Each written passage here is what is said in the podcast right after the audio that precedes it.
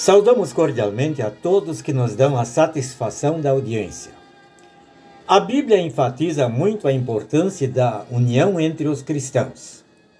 No Evangelho de João, capítulo 17, versículo 21, Jesus ora ao seu Pai: E peço que todos sejam um.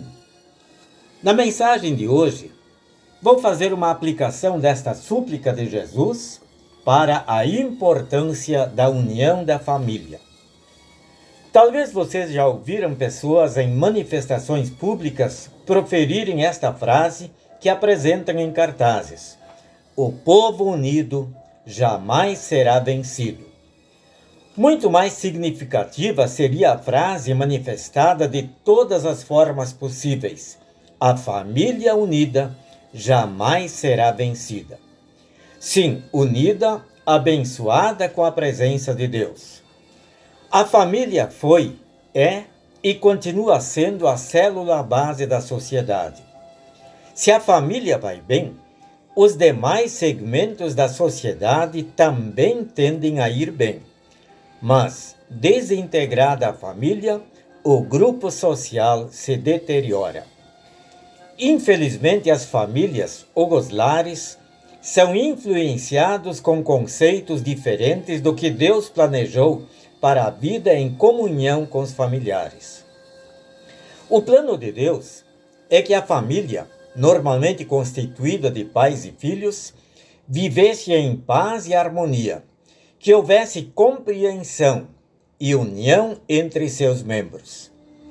Sem dúvida, a família encontra diante dela e na sua convivência grandes desafios como por exemplo, manter um casamento feliz, educar filhos com amor e limites ao mesmo tempo, manter o diálogo franco e honesto, sem apelar para gritos e discussões que podem levar a ofensas diárias, fazer da família um refúgio seguro e eficiente contra a violência, imoralidade, vícios, solidão e assim por diante.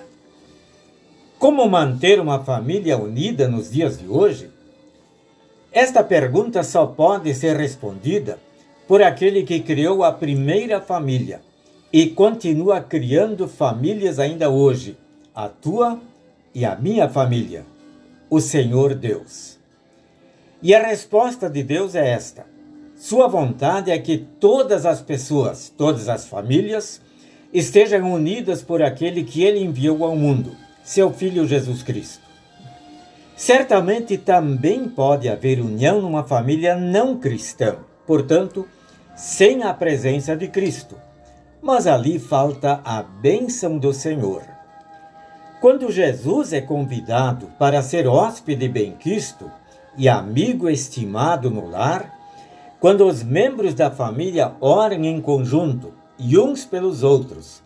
Quando juntos trilham o caminho para a igreja, podemos ter a certeza de que ali há união.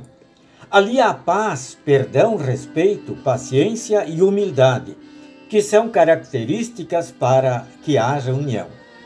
É claro que também numa família cristã podem surgir problemas, pontos de vista diferentes e até desentendimentos. Mas se estiver unida a Jesus através da fé, esta família tem muito mais chances de resolver essas questões. Estimados amigos, se os membros da família creem no mesmo Jesus que sofreu, morreu e ressuscitou dos mortos, e que está vivo e presente no lar e na vida de cada um, sem dúvida haverá união na família uma união abençoada pelo Senhor.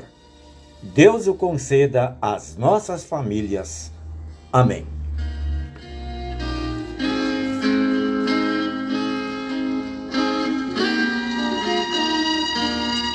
Oremos.